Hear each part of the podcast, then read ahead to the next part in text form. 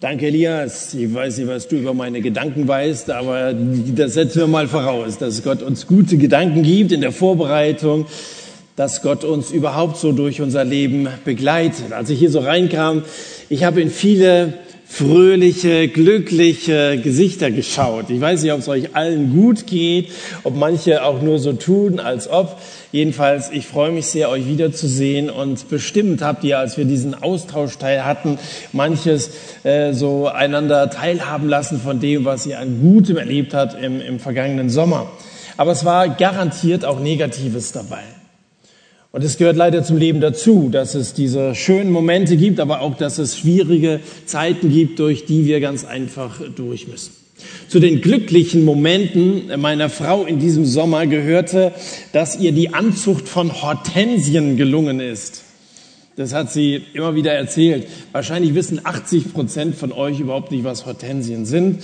Ähm, deswegen, ich habe mal äh, so einen Strauß mitgebracht, den werdet ihr gleich hier oben sehen äh, wunderschöne Gartenblumen. Jedenfalls, wenn man die vermehren will, dann ähm, schneidet man so einen Trieb, der noch keine Blütenknospe hat, unter dem dritten Blattpaar unten ab. Das haben wir zu Hause jetzt schon mal gemacht. Ähm, und äh, dann entfernst du unten die beiden Blätter und auch oben die beiden Blätter. Die sind dann nicht notwendig und hast dann, wenn du hier oben die noch äh, losgeworden bist, das hat ja eins mehr, als es braucht, ist egal, das kommt auch ab hier, alles was überflüssig ist. So. Und dann äh, bildet dieser Stängel mit diesen beiden Blättern äh, schon mal den Setzling. Jetzt, damit der nicht zu viel Wasser verdunstet, schneidet man von den Blättern auch noch ein bisschen was weg. Also alles, was überflüssig ist, weg. Das ist schon mal eine erste Lehre auch für unser Leben gibt viel Überflüssiges. Wir tragen eine Menge Ballast äh, mit uns herum und äh, wenn, es, wenn es Kraft geben soll in unserem Leben, dann müssen wir vielleicht das eine oder andere ganz einfach loswerden. So, das haben wir jetzt so alles äh, gekürzt und jetzt haben wir äh, dieses kleine äh, Pflänzchen und äh, dann füllst du einen Blumentopf mit spezieller Aussaat. Erde geht wahrscheinlich auch mit normalen, aber sollten schon gewisse Nährstoffe drin sein. Kommt in so ein Töpfchen rein und äh, dann wird die Erde richtig befeuchtet mit so einer Sprühflasche oder so. Äh, das brauchst also schön feucht. Da setzt du das rein und dann möglichst so eine Plastiktüte oben drüber, dass so ein Treibhauseffekt äh, entsteht. Also es muss einfach schön feucht sein. Und wenn du den Topf so wie er ist, dann unten noch zugebunden hast und in ein schattiges, in Schatt, an ein schattiges Plätzchen stellst, dann sind beste Voraussetzungen geschaffen, dass das ganze Ding auch tatsächlich angeht. Also muss so gewisse, gewisse ähm, Sachen, die also jetzt hier aufgezählt sind, musst du beachten. Und nach drei Wochen, wenn alles, alles so passiert ist, wie du es gehört hast, äh, dann hast du deine Hortensie erfolgreich vermehrt. Und was für diese beliebten Gartenpflanzen gilt, das ist auch von Bedeutung für unser geistliches Wachstum. Das ist ja das Thema gewesen, das der Elias da angesprochen hat. Wie sieht es eigentlich aus mit deinem geistlichen Fortschritt? Das ist einmal eine Sache, die uns persönlich betrifft. Das ist aber auch eine Sache, die unsere Gemeinden betrifft. Wir sind ja auch so in der, in der Summe eine, eine Mannschaft von Leuten, die Gott insgesamt sehr wichtig sind. Jeder, der zu Jesus gehört, gehört zu einer Dynamik dazu, zu einer Kraft, die von Gott selber ausgeht. Und ich wünsche dir, dass du diese Kraft erfährst während der Zeit, wenn wir hier im Sommer wieder Abend für Abend am Sonntag zusammen sind, aber auch in deinem Alltag, in deinem ganz normalen Leben. Aber diese, diese Vermehrung und dieses Wachstum, das ist nun mal abhängig von bestimmten Bedingungen, Bedingungen, wie ich das hier vorhin äh, gesagt habe. Und jetzt äh, will ich euch mal den Vers nochmal vorlesen, den ihr hier vorne schon längst gelesen habt. In Apostelgeschichte Kapitel 9, in der letzten Staffel sind wir bis Kapitel 9 gekommen. Am Anfang dieses Kapitels bekehrt sich Paulus.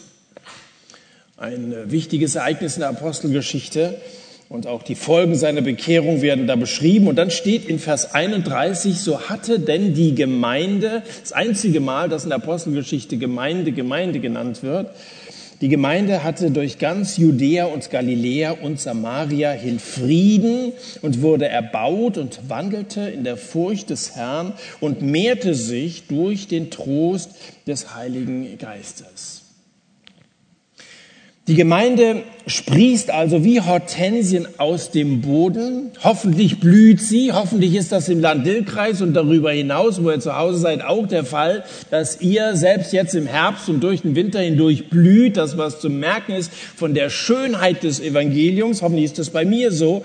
Und dieser Vers hier nennt vier Wachstumsbedingungen. Das erste, kein Wachstum ohne Frieden. Das muss uns klar sein, uns als Mitarbeiterteam vom SAT. Das muss in jedem Jugendkreis, in jedem Hauskreis klar sein, in jeder Gemeinde, dass ohne Frieden kein Vorankommen zu erwarten ist. Jesus hat festgestellt, wenn ein Reich mit sich selbst entzweit ist, kann dieses Reich nicht bestehen. Ist doch logisch. Und wenn ein Haus, so sagt Jesus weiter, mit sich selbst entzweit ist, wenn es Streit im Haus gibt, dann kann dieses Haus, diese Familiengemeinschaft nicht bestehen. Nun, die damals in der Gemeinde, die hatten Frieden miteinander. Und das bedeutet, dass sie Gemeinsames ähm, betont haben dass sie das, was ihnen wichtig war, in ihrem Glauben miteinander geteilt haben. Sie waren eng verbunden miteinander. Die hatten die ganze Woche über viel miteinander zu tun, hatten Verständnis füreinander, haben gegenseitig Anteilnahme gezeigt. Die wollten wissen, wie es dem anderen geht. Nicht nur, wenn das verordnet wird von einem Moderator, äh, frag mal deine Nachbarn, sondern von sich aus hatten sie das Bedürfnis, einmal zu hören, wie es dem anderen geht, zum anderen, aber auch von dem, was ihnen selber gerade auf, auf der Seele liegt, etwas mitzuteilen mitteilen. Das konnten sie machen, weil sie davon ausgehen konnten, das wird nicht gleich überall weiter erzählt. Tiefes Vertrauen, Unterstützung untereinander, das bedeutet Frieden. Das zweite, kein Wachstum ohne Erbauung. Was erbaut wird oder was gebaut wird oder was angebaut wird, das wächst. Der Grund, auf dem wir bauen, ist Jesus. Elias hat auf das Kreuz hingewiesen. Wir reden hier von dem Gott, der sich in Jesus zeigt. Und wir bauen auf ihn. Das ist unser Fundament. Der Grund, auf den wir bauen, ist Jesus. Der Grund, warum wir hier sind, ist er, niemand anderes. Und du sollst erbaut werden, aus dem Glauben aus Christus heraus erbaut werden, sollst ermutigt werden, sollst gestärkt werden durch die Abende, die wir in dieser Staffel wieder vorbereitet haben. Das dritte, kein Wachstum ohne Leben in der Furcht des Herrn. Hier geht es um gottesfürchtige Leute.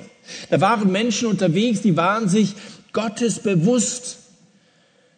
Äh, Gottesfurcht heißt nicht Angst zu haben vor Gott, sondern ihn zu ehren, ihn zu respektieren. Da geht es eben nicht nur um das, was wir sind, wenn wir hier sind, wenn wir mit vielen Frommen zusammen sind. Äh, Wandel in der Furcht des Herrn, das meint unseren Alltag, der begleitet sein soll, auch irgendwie von der Furcht, Jesus verletzen zu können. Und das vierte, kein Wachstum ohne Trost oder ohne Beistand, ohne das Geleit des Heiligen Geistes. Wir haben gerade vom Heiligen Geist gesprochen, dass wir, dass wir ihn brauchen. Und ersehnen, seine Leitung ersehnen, das ist mein Wunsch, dass mein Leben äh, geleitet ist vom Heiligen Geist. So wie Hortensiensetzlinge sich ganz anders entwickeln und ausbreiten in so einem geschützten Gewächshaus, als wenn sie der gewöhnlichen Luft ausgesetzt wären, so äh, gedeihen wir nur in der Atmosphäre des Heiligen Geistes. Und das schauen wir uns noch ein bisschen näher an. Nochmal zu der ersten Wachstumsbedingung, dem Frieden. Im neunten Kapitel dieses einschneidende Erlebnis, dass der wilde Saulus friedlich wird, legt die Grundlage dafür, dass die Gemeinde in Ruhe ihre Gottesdienste abhalten konnte. Der große Verfolger Saulus ist selber Christ geworden. Er und seine Handlanger, der die Christen erbarmungslos verfolgt hatte, mm, er hat die Christen durch die Landschaften von Judäa und Samaria zerstreut. Und damit hat er das Gegenteil von dem erreicht, was er eigentlich wollte. Er wollte die ja aus dem Verkehr ziehen, aber jetzt waren sie zerstreut und waren an vielen Orten ansässig geworden durch die Verfolgung. Und ähm, Mit der Bekehrung des Saulus hatte Jesus nun für Frieden gesorgt und jetzt können diese Setzlinge, wo auch immer sie äh, hingepflanzt worden sind, in Ruhe wachsen. Und das hatte auch bedingt, dass Petrus ungehindert so erste kleine regionale Missionsreisen unternehmen konnte.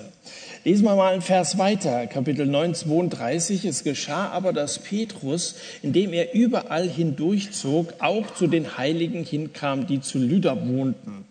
Also Petrus hat äh, sich einfach mal auf den Weg gemacht. Ich weiß gar nicht, ob er so feste Ziele hatte. Ich glaube, er hat gebetet, dass Gott ihn durch den Heiligen Geist dahin leiten solle, wo er denn einen, einen, einen Dienst für, für Jesus tun konnte. Ich glaube, dass er mit leichtem Gepäck gereist ist. Das hat er auch von, hat er nicht von Silbermond gelernt, sondern von Jesus. Äh, dass er, dass er unterwegs sein sollte ohne, ohne große Behinderung. Also da, das, das war so ein Petrus hier. Da war alles, was überflüssig war, war weg. Und somit war er frei, ähm, ihm, seinem Herrn, zur Verfügung zu stehen. Da kam er auf einer dieser Reisen eben nach Lydda. Das liegt an der Straße von Jerusalem nach Joppe, ganz in der Nähe des heutigen Großflughafens Ben Gurion. Und dieser Flughafen von Tel Aviv, hm, so eine der, eine der zwei äh, großen äh, Metropolen in Israel, dieser Flughafen gilt als der sicherste der Welt. Der hat sogar ein eigenes Raketenabwehrsystem. Das gibt es sonst nirgendwo. Und erstmals erwähnt ist Lüder im 15. Jahrhundert vor Christus in einer Liste des Pharao Tutmosis III. Da merkt man, dass allein Lüder eine unglaublich lange, 15. Jahrhundert vor Christus, muss man überlegen, eine unglaublich lange und auch bewegte Geschichte hinter sich hat. Und wie wertvoll ist da der Frieden, den die junge Gemeinde jetzt genießen kann. Warum? Weil Gott sein Abwehrsystem vor Damaskus zum Einsatz gebracht hatte, nämlich als diese Lichtfülle der Herrlichkeit Gottes den Paul von seinem Pferd äh, hat absatteln lassen und äh, er zu Jesus gefunden hat. Das Abwehrsystem äh, Gottes, somit hatte die Gemeinde Frieden. Ich wünschte, dass wir alle miteinander Frieden genießen persönlich in unserem Herzen und damit auch Frieden haben mit unserem Nächsten. Äh, wo auch immer du mit Menschen zusammenkommst. Zunächst mal in dem Haus, wo du wohnst. Vielleicht ist es eine WG, vielleicht noch eine ganz junge WG, weil du gerade jetzt erst anfängst äh, zu studieren. Äh, sorg von vornherein äh, dafür, dass ihr eben diese Anteilnahme habt, dass ihr Gemeinsames pflegt miteinander und Frieden haltet, diesen, diesen göttlichen Frieden hochhaltet. Aber auch wenn du noch zu Hause wohnst oder in deiner Schulklasse am Arbeitsplatz haltet Frieden und besonders in den Gemeinden. Und auch wir hier im SAT als Mitarbeiterteam wollen uns das auf die Fahnen schreiben. Jetzt lesen wir noch ein Stück weiter. Ähm, wir sind in Vers 33, Apostelgeschichte 9, 33. Petrus fand dort einen Menschen mit Namen Aeneas, der seit acht Jahren zu Bett lag. Er war gelähmt. Und Petrus sprach zu ihm, Aeneas, Jesus Christus heilt dich. Steh auf, mach dir selbst dein Bett. Und sogleich stand er auf, und es sahen ihn alle, die zu Lydda und Sharon wohnten, die bekehrten sich zum Herrn.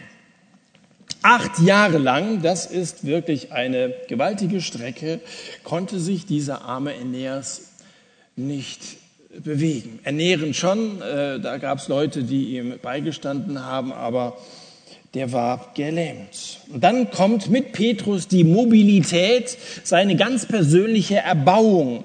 Das ist also das Zweite. Wir haben gerade von Frieden gesprochen. Die zweite Wachstumsbedingung ist Erbauung. Und Elias hat vorhin von Leuten gesprochen, die vielleicht irgendwie gelähmt sind, geistlich gelähmt. Vielleicht bist du schon einer, der Christ ist, aber es ist keine Bewegung in deinem Leben. Du kannst es nicht, weißt selber nicht so genau, woran es liegt. Ähm, Gott möchte, dass du erbaut wirst, dass du aufgerichtet wirst, dass du gerade gehen kannst. Er möchte dich gesund machen, was auch immer dich daran hindert, für ihn aktiv zu sein, das möchte Gott aus dem Weg räumen. Und dann heißt es, dass viele sich aufgrund dieses Wunders hier in Lüder bekehrten. Beides, weder eine Spontanheilung noch diese spontanen Bekehrungen können von Menschen gewirkt sein. Das können wir beides nicht machen. Äh, Paulus hat gesagt, da ist äh, weder der, der etwas pflanzt, etwas, noch der, der etwas begießt, etwas. Also wir haben ja heute Erntedankefest und äh, natürlich haben die Bauern eine Menge, eine Menge Arbeit geleistet. Da musste schon erstmal gesät werden und bepflanzt werden und musste gegossen werden. So in der zweiten Hälfte des Sommers nicht mehr so viel, da hat es genug geregnet. Aber im März zum Beispiel und auch im Mai war es fast jeweils vier Wochen lang völlig trocken. Aber Paulus sagt, das ist gar nicht das Entscheidende, sondern Gott, der das Wachstum gibt. Also ähm, wir könnten als Menschen nichts tun, auch keine Ernte einfahren, wenn nicht Gott das Wachstum schenkt. Wir reden heute von Wachstum.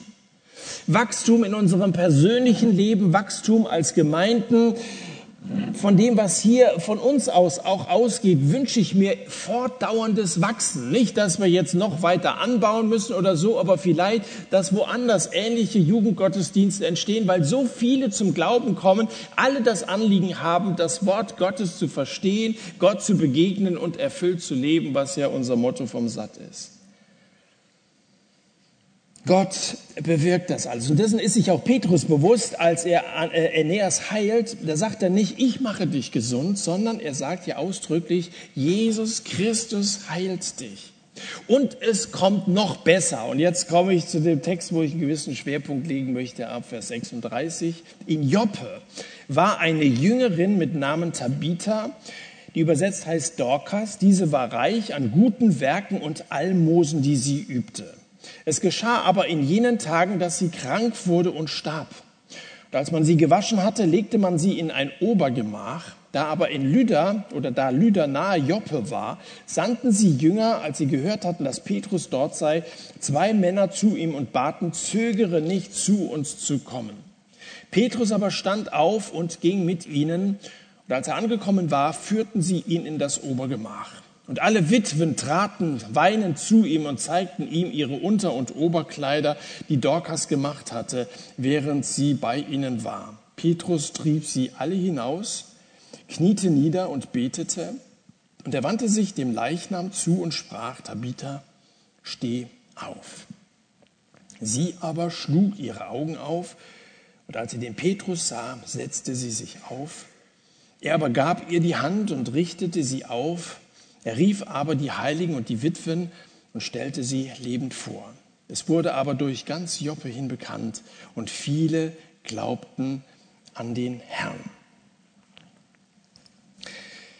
Während Petrus in Lydda weilt, ereignet sich im nahen Joppe, etwa 18 Kilometer entfernt, am Mittelmeer gelegen, ein schmerzlicher Sterbefall. Tabitha ist tot. Viel zu früh. Furcht des Herrn kann uns überkommen, wenn wir mit dem Tod konfrontiert werden. Da zucken wir zusammen. Gerade in das Denken von jungen Menschen passt der Gedanke an den Tod überhaupt nicht. Und dann kriegst du plötzlich, wenn du die Nachricht bekommst, da ist jemand gestorben, der vielleicht gar nicht so viel älter war als du oder jemand, den du gut kanntest und den du geschätzt hast, der ist aus dem Leben gerissen. Da wird dir auf einmal bewusst, dass wir Menschen eine begrenzte Lebenszeit haben und dass wir nach diesem Leben vor Gott stehen. Und das ist eine respekteinflößende Vorstellung. Furcht des Herrn, wenn wir mit dem Tod konfrontiert werden. Das ist die dritte Wachstumsbedingung. Furcht des Herrn. Nun, wer war Tabitha eigentlich? War sie vergeben? Verheiratet, verlassen, verwitwet, keine Ahnung. Es wird nicht sehr viel über sie gesagt. Tabitha auf Griechisch Dorcas, auf Deutsch Gazelle. Luther übersetzt das mit Reh, weil er keine Gazellen kannte. Das waren exotische Tiere. Ähm, diese äh, Dorcas oder Tabitha, diese Gazelle, war wohl eher etwas scheu gewesen. Die hielt sich nicht lange im Rampenlicht auf, weil sie nicht Zeit hatte, äh, groß da zu verweilen.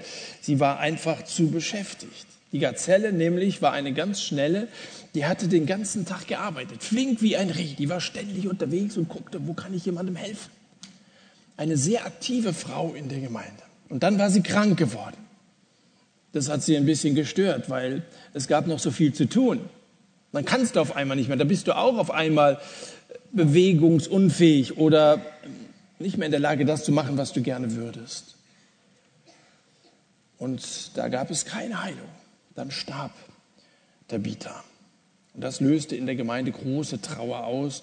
Tabitha war ein schwer ersetzbarer Teil der Gemeinde gewesen. Ihr Dienst hatte unglaublich viel dazu beigetragen, dass die Gemeinde in Joppe gewachsen war. Die Motoren der Gemeinde sind meistens Menschen, die in aller Stille treu gute Werke tun, sich nicht selber in den Mittelpunkt stellen, sondern die ganz demütig und gehorsam als Jünger und Jüngerinnen von Jesus äh, tätig sind. Ich glaube, dass sie auch äh, sich leisten konnte, Gutes zu tun, dass sie eine wohlhabende Wohltäterin war. Ähm, und Paulus sagt, den Reichen gebiete ich Gutes zu tun, reich zu sein in guten Werken. Und Tabitha, die reich war, es heißt zumindest, sie war reich in guten Werken und sie gab Almosen, also sie hatte Geld, was sie weitergeben konnte. Sie nahm sich diesen Appell zu Herzen. Das hat sie nicht getan, um Punkte zu sammeln. Es gibt ja Leute, das die meinen, dass wenn ich gute Werke tue, dann, dann habe ich bei Gott dann Pluspunkte gesammelt.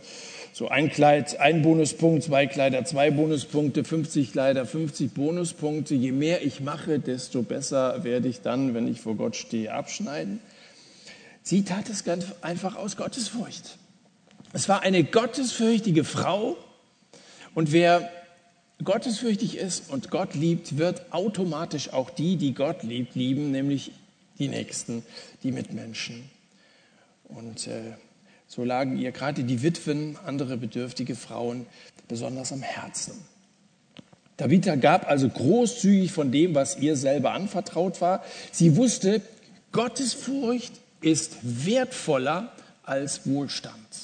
Gottesfurcht ist wertvoller. Was ist wertvoll? Oh ja, ein bestimmtes Auto oder also das, was man sich finanziell leisten kann, ist wertvoll in unseren Augen, aber die Bibel sagt, Gottesfurcht ist noch sehr viel wertvoller. In Sprüche 15, Vers 16 heißt es, besser wenig mit der Furcht des Herrn als ein großer Schatz, bei dem Unruhe ist. Es gibt Leute, die haben viel, aber die sind sehr nervös, weil sie immer meinen, noch mehr, noch mehr, noch mehr erreichen zu müssen.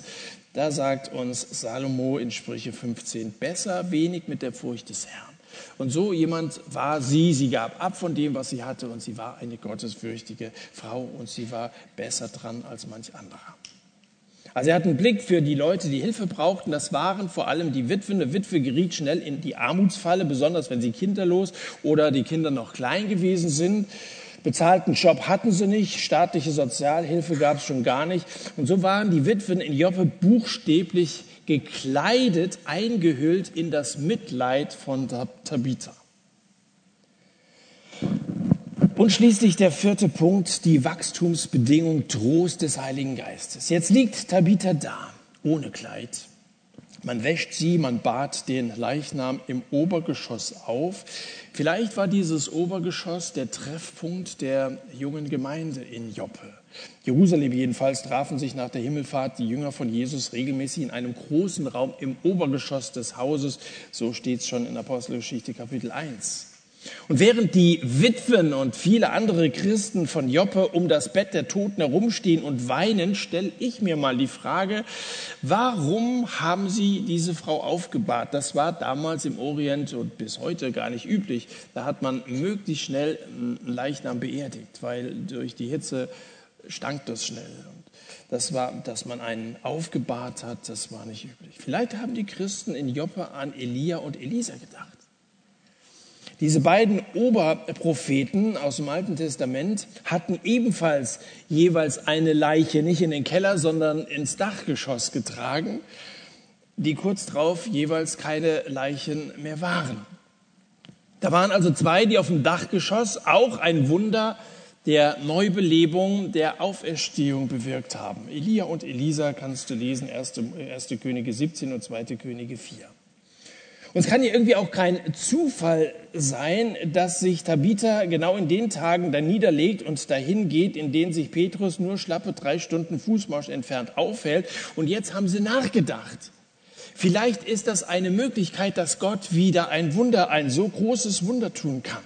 Besonders in Situationen, wo wir an unsere Grenzen kommen, in Situationen, wo du nicht mehr weiter weißt, da kann so eine früher gelesene Bibelstelle hier in Erste Könige oder in Zweite Könige plötzlich lebendig werden. Da hast du mal eine Predigt gehört, da hast du mal persönlich in der Bibel eine Aufforderung gelesen. Auf einmal merkst du, das kann jetzt in der Situation anwenden, Anwendung finden. Das ist der Trost des Heiligen Geistes, der die Leute damals an das Alte Testament erinnert hat. Und sie hat handeln lassen, das zu tun, was sie gemacht haben. Das Wort Gottes, das soll direkt in dein Leben reingehen und Verbindung zu deinem Alltag finden. Nun also, in Luther ist Petrus, der besucht mit dem ehemals gelähmten Aeneas erstmals wieder so eine Outdoor-Sportanlage. Und dann heißt es, und es sahen alle, die zu Luther waren und in Sharon wohnten, diesen äh, Aeneas, der jetzt wieder laufen konnte, und sie bekehrten sich zum Herrn. Also das wurde, wurde überall rum erzählt. Und diese News, die sind garantiert auch den Christen in Joppe zu Ohren gekommen. Solche Nachrichten haben einen schnellen Schuh, brauchte man kein Twitter oder so. Das ging damals auch so sehr schnell. Vielleicht mussten die aus äh, Tabitas Gemeinde zudem auch an das Jesuswort denken, ähm, eines, das er an Petrus und die elf anderen gerichtet hatte. Heilt Kranke, weckt Tote auf, reinigt Aussätzige, treibt Dämonen aus. Auch da hat Jesus schon gesagt, ihr seid in der Lage, selbst Tote aufzuerwecken. Das war ihnen bewusst. Das waren Leute, die lebten im Wort Gottes. Viele Christen heute leben nicht mehr aus dem Wort Gottes heraus, sondern aus Gefühlen heraus. Und die Gefühle sind oft so unbeständig. Ich habe heute Morgen mit einer alten Frau bei uns in der Gemeinde gesprochen, habe gesagt, wie geht's dir? Sie ist mittlerweile Witwe. Da sagt sie, jeden Morgen ruft meine Tochter an. Das erste, was sie fragt, ist, Mutter, hast du was gegessen? Ähm, das ist uns wichtig, auch als Eltern bei unseren beiden äh, Töchtern. Äh, die eine ist gerade etwas krank und die braucht viel Flüssigkeit. Hat sie genug gegessen, genug Flüssigkeit zu sich genommen? Ich wünschte, dass uns das auch wichtig ist im Blick auf die Bibel, dass wir einander fragen, hast du auch genug gegessen? Hast du genug Bibel gelesen, damit du, damit du gerüstet bist für bestimmte Situationen? Die konnten nur so handeln, wie sie gehandelt haben, weil sie die Geschichte von Elia gekannt haben, vielleicht noch nicht so lange her gewesen, dass sie es gelesen haben und jetzt merken, jetzt wende ich es an. Weißt du, ein Lucky Luke Heft hat mit deinem Alltag nicht allzu viel zu tun, die Bibel aber sehr, sehr wohl. Das hat was zu tun mit deinem Alltag und du sollst immer bei bestimmten Situationen überlegen, what would Jesus do oder was, was ist jetzt zu tun nach dem, was ich aus der Bibel über den Willen Gottes weiß. Wer Gott und sein Wort verachtet, der erlebt Glaube, Liebe, Horror. Also Menschen, die nicht an Jesus glauben, nicht Christen, die glauben auch. An die Medizin zum Beispiel. Äh, Nichtchristen, die lieben auch, ihre Mama zum Beispiel. Ähm, aber was sie nicht haben, ist Hoffnung. Nichtchristen können nicht begründet hoffen, nicht auf die Kraft Gottes hoffen, können nicht auf das Heil in Jesus Christus hoffen, nicht auf das ewige Leben. Und das ist Horror. Was, was die erwartet ist, ist Horror, weil da bist du auf dich selber gestellt und am Ende stehst du vor Gott. Dann kommst du mit deiner ganzen Schuld so einfach nicht durch. Der Trost des Heiligen Geistes ist aber Glaube, Liebe, Hoffnung. Ähm, das Wort Gottes will uns Hoffnung, begründete Hoffnung vermitteln. Petrus, komm so schnell du kannst, aber nicht um eine salbungsvolle Trauerrede zu halten. Du sollst die Tabitha nicht beerdigen, du sollst die Beerdigung verhindern. Petrus, komm, wir haben eine Aufgabe. Petrus macht sich schnurstracks auf den Weg. In Joppe angekommen, lässt er sich schnurstracks in das Zimmer auf dem Dach führen, wo die Verstorbene liegt, im Raum immer noch alle am Schluchzen und am Weinen. Ähm, da drängen sie sich alle um Petrus. Guck mal hier, mein Rock, den hat Tabitha genäht, mein ebenso. Alles, was ich trage, hat Tabitha gemacht. Meine Kleider auch, mein Gewand auch. Petrus merkt, das ist eine Frau gewesen, die es nicht für sich selber äh, hat nicht für sich selbst gelebt. Und die Christen, die Witwen, die können sich nicht vorstellen, wie es jetzt ohne Tabitha weitergehen soll. Wenn ich einmal sterbe, Wer wird um mich trauern, wenn du einmal stirbst? Wer wird um dich trauern? Ich weiß, man weint immer so ein bisschen am Grab. Das, das gehört sich so. Das gehört auch dazu. Die Stimmung ist entsprechend. Aber wird es auch Leute geben, die um uns weinen, weil wir ihnen Gutes getan haben? Wird es Leute geben, die um uns weinen, weil sie praktisch erlebt haben durch uns, dass Gott sie liebt? Das waren solche, die um Tabitha getrauert haben. Wird es bei dir und wird es bei mir Leute geben, die sich ein Leben ohne uns gar nicht mehr vorstellen können? So tot sie auch sein mag, Tabitha war eine beneidenswerte Frau. Warum? Weil Gott Hingabe über den Tod hinaus belohnt. Wenn Tabitha keine Wohltäterin gewesen wäre, sondern ein Geizkragen, wenn sie sich selber ein schönes Leben gemacht hätte und das Schicksal der anderen ihr völlig irgendwo vorbeigegangen wäre. Wenn sie scheinheilig von Gottes Liebe gefaselt hätte, aber keinen Finger krumm gemacht und keinen Schweißtropfen vergossen hätte, meinst du, die Christen von Joppe hätten Boten nach Löder geschickt? Also bei Leuten, die, die egoistisch sind, bei Leuten, die überall nur rumnörgeln, bei solchen Geizkragen, da ist doch jeder froh, wenn, wenn, wenn man mit denen nichts mehr zu tun haben muss von einem König Joram im Alten Testament, 2. Chroniker 21 heißt es, er ging hin, ohne bedauert zu werden. Ja, das ist eine Lebensbilanz. Den hat keiner vermisst. Wie wird es sein, wenn du einmal gestorben bist? Dieser Wohltäterin Tabitha wünscht man, dass ihr Leben noch mal so lange dauern würde. Und deswegen bitten die Christen Petrus zu kommen und etwas zu unternehmen. Und Petrus kommt auch, aber was soll er unternehmen? Was, du, bist, du bist ja auch nur ein Mensch. Bitte, sagt er, nehmt eure Leinenkleider und zieht erstmal Leine. Äh, ich meine, lasst mich mit Tabitha alleine. So.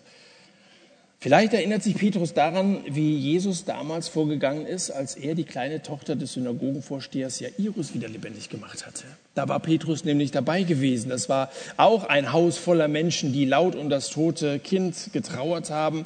Jesus hatte alle rausgeschickt. Die Eltern durften da bleiben, drei seiner Jünger auch. Einer von denen war Petrus. Vielleicht hat er sich daran erinnert. Auch wieder einer, der sich erinnert, was würde Jesus tun? Und der es so macht, wie Jesus gemacht hatte. Es ist still im Obergemach, alle sind draußen. Petrus kniet nieder und betet. Was er gebetet hat, das steht nicht da. Vielleicht hat er gebetet, Vater, wenn es dein Wille ist, dann mach Tabitha wieder lebendig. Und während des Gebetes wird Petrus innerlich selber ganz ruhig und er weiß, Gott will, und wird jetzt eingreifen. Manchmal hast du so, ich kann auch so ein paar wenige Situationen meines Lebens nennen, wo ich auf einmal wusste, bevor ein Wunder passiert ist, es wird passieren. Wo ich das feste Vertrauen, die Zuversicht hatte, es wird passieren und das auch vorher schon gesagt habe, äh, ich habe keine Angst. Und so hatte ganz offensichtlich Petrus diese Gewissheit, als er sich aufrichtet und ein Wort an die Tote richtet, Tabitha, steh auf. Er redet mit einer Toten, hört eine Tote. Die sind ja dann schon in einer ganz anderen Welt. Natürlich reagiert ein Toter in aller Regel nicht. Trotzdem spricht Petrus Tabitha an. Gott hat es ihm gesagt. Wenn du so eine Gewissheit hast, wenn du lange für eine Sache gebetet hast, also die Situation, die ich meine, sind immer Sachen gewesen, wo ich lange für eine Sache intensiv gebetet habe und dann dieser Friede Gottes, der allen Verstand übersteigt, das Herz bewahrt, dann geh auch Schritte des Glaubens. Tabitha, steh auf. Tabitha öffnet ihre schönen, dunklen, großen Rehaugen. Vielleicht hieß sie auch deswegen Gazelle, weil sie so schöne Augen hatte. Und das Unfassbare ist geschehen, eine Tote lebt wieder. Der Trost des Heiligen Geistes besteht nicht nur aus Gefühlen, besteht nicht nur aus schönen, salbungsvollen Worten. Das wollen wir nicht alleine hier weitergeben sondern unsere Hoffnung ist begründet. Glaube, Liebe, Hoffnung, aber das nicht ein Vertrösten, sondern diese Hoffnung ist begründet, weil unser Gott stärker ist als der Tod. Dreimal hatte Jesus einen Toten wieder lebendig gemacht. Den Jüngling von Nain, wie er genannt wird, die Tochter des Joirus, die ich gerade erwähnt habe, und seinen Freund Lazarus, den Bruder von Martha und Maria. Und jetzt hat auch Petrus wieder einen zum Leben erweckt. Nein, nicht Petrus. Jesus war es nach wie vor immer wieder Jesus. Jesus Christus heilt dich, hat er zu Ineas gesagt.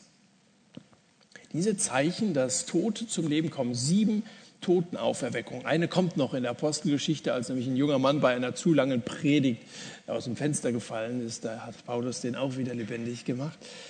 Diese sieben Totenauferweckungen im, im Alten und Neuen Testament sind Zeichen, die veranschaulichen, dass Menschen aus dem Tod in das Leben übergehen können, wie es im Johannesevangelium heißt. Und wenn du so einer bist, wie das Elias gesagt hat, der geistlich tot ist, weil er eben noch nie eine Beziehung zu Jesus gesucht hat und sich fragt, was soll das alles hier?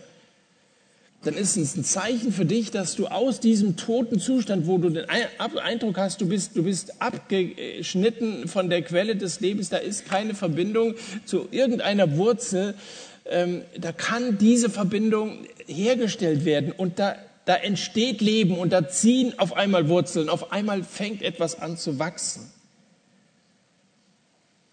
Das ist der Übergang vom Tod zum Leben, vom Horrortrip, das Abbiegen in die Straße der Hoffnung, aus der Hölle in den Himmel gerettet zu werden. Und es wurden durch ganz Joppe hin, äh, wurde das bekannt, die Auferweckung. Viele glaubten an den Herrn. Ich fasse nochmal zusammen. Vier Punkte, haben wir gesagt, sind Bedingungen für Wachstum. Erstens, kein Wachstum ohne Frieden. Ich wünsche dir diesen inneren Frieden. Frieden mit Gott zum einen, den hat Jesus durch das, was er für uns getan hat, bewirkt. Und äh, somit sollen wir selber Friedenstifter sein. Halte Frieden mit den anderen und wo auch immer du mitarbeiten willst. Es geht nur fruchtbar, äh, wenn du dich mit den anderen gut verstehst, wenn du Streit vermeidest und Frieden, echten Frieden hältst, Anteilnahme und so. Zweitens, kein Wachstum ohne Erbauung. Die Gemeinde soll wachsen. An Zahl soll sie wachsen, auch innerlich soll sie gestärkt werden und wachsen. Der Grund, auf dem wir bauen, ist Jesus. Der Grund, warum wir hier sind, ist er. Lass dich erbauen, lass dich aufrichten, so wie Eneas. Lass dich erwecken, so wie Tabitha. Das dritte, kein Wachstum ohne Leben in der Furcht des Herrn. Jesus ist der Herr über Leben und Tod. Der unfassbare Augenblick in diesem stillen Dachzimmer ist ein Gegenstück von einem unfassbaren Augenblick, wo nämlich Petrus zu einem gewissen Hananias sagt, du hast Gott belogen. Im fünften Kapitel hatten wir das. Erinnerst dich? Ananias und Sapphira, sie hatten Gott belogen. Atemlose Stille, beide Male. Atemlose Stille. Petrus hat ein Wort gesagt, atemlose Stille. Wird Gott reagieren? Was wird Gott tun? Bei Hananias war es ein todbringender Augenblick. Bei Tabitha ein lebenbringender Augenblick. Bei denen, die mitgekriegt haben, wie Hananias tot zusammensank, blankes Entsetzen. Ich bin entsetzt, wenn ich diesen Text lese. Und bei den Witwen, die Petrus jetzt wieder ins Zimmer hineingerufen hat, unbeschreiblicher Jubel. Beide Male ist die Anwesenheit äh, Gottes greifbar. Und den Anwesenden, die das miterlebt haben, wird die Gegenwart Gottes gegenwärtig. Beide Augenblicke haben Furcht des Herrn zur Folge. Es ist angemessen, wenn wir es mit Gott zu tun haben, dass wir gottesfürchtig die Dinge sehen. Und der letzte Punkt, kein Wachstum ohne Trost des Heiligen Geistes. Welch ein Trost für einen Christen, dass Gott das Unmögliche möglich machen kann. Dass es nicht zu spät ist, dass Petrus nicht mehr heilen konnte, weil Tabitha eben schon gestorben ist, sondern es immer noch einen Ausweg gibt. Für Gott ist nichts unmöglich. Auch deine Situation ist nicht zu verfahren für einen Gott, der Wunder tun kann. Natürlich macht Gott nicht alle toten Christen wieder lebendig. Die allerwenigsten macht er wieder lebendig. Jedenfalls hier auf der Erde, im irdischen Leben. Wir reden nicht vom ewigen Leben. Das, was hier geschah, ist eine absolute Ausnahme, auch damals, als die Apostel noch gelebt haben. Der Trost des Heiligen Geistes bedeutet, dass der Heilige Geist uns zur Seite steht und dass der Heilige Geist uns mit dem Wort Gottes in Verbindung bringen will und wir wissen, was in der Situation richtig ist. Trost im Griechischen heißt Paraklesis und heißt wörtlich herbeirufen. Den Petrus können wir nicht mehr herbeirufen, den brauchen und sollen wir auch nicht herbeizurufen, wenn wir Hilfe brauchen. Unser Tröster ist der Heilige Geist. Vertraue auf das Wirken des Heiligen Geistes. Den hat Jesus herbeigerufen, hat den Heiligen Geist zu uns gesandt. Und aus ihm heraus aus der Dynamik des Heiligen Geistes werden wir geistlich wachsen. Du in deiner Gemeinde, wo du zu Hause bist, in deinem persönlichen Leben, wir auch hier, die wir in Dillenburg jetzt wieder sonntagsabends zusammenkommen. Ich möchte mit uns beten. Jesus, danke, dass wir sehen, dass du mächtig bist, auch in der Zeit der Apostel, als du gar nicht mehr selber auf der Erde warst und Wunder getan hast. Du hast deine Leute befähigt, diese besonderen Gesandten befähigt, diesen Aeneas wieder gesund zu machen. Und so wie Leute hier vielleicht erstarrt sind, nicht mehr in der Lage sind, etwas zu tun, möchte ich beten, dass du mobilisierst durch deine Kraft und wir darauf vertrauen, dass du große und kleine Wunder tust unter uns. Und ich möchte beten, dass Tote erweckt werden, ich möchte beten, dass aus, aus geistlich toten Menschen lebendige Leute werden, so wie aus dem Saulus, der Paulus wurde, der anfing, dich zu verkündigen, wo er dich vorher gehasst hat und die Christen versucht hat äh, auszurotten. Danke für diese gewaltigen Geschichten und wir möchten Teil dieser großen Geschichte sein, dieser Dynamik, die damals vor 2000 Jahren angefangen hat. So lass uns mit großem Frieden miteinander in die neue Woche gehen. Wir wollen beten, dass du uns Erbauung schenkst, auch ganz persönlich, wenn wir dein Wort, die Bibel lesen. Wir wollen beten, dass wir in der Furcht des Herrn unser Leben führen. Und wir bitten dich um den Trost des Heiligen Geistes in der neuen Woche. Amen.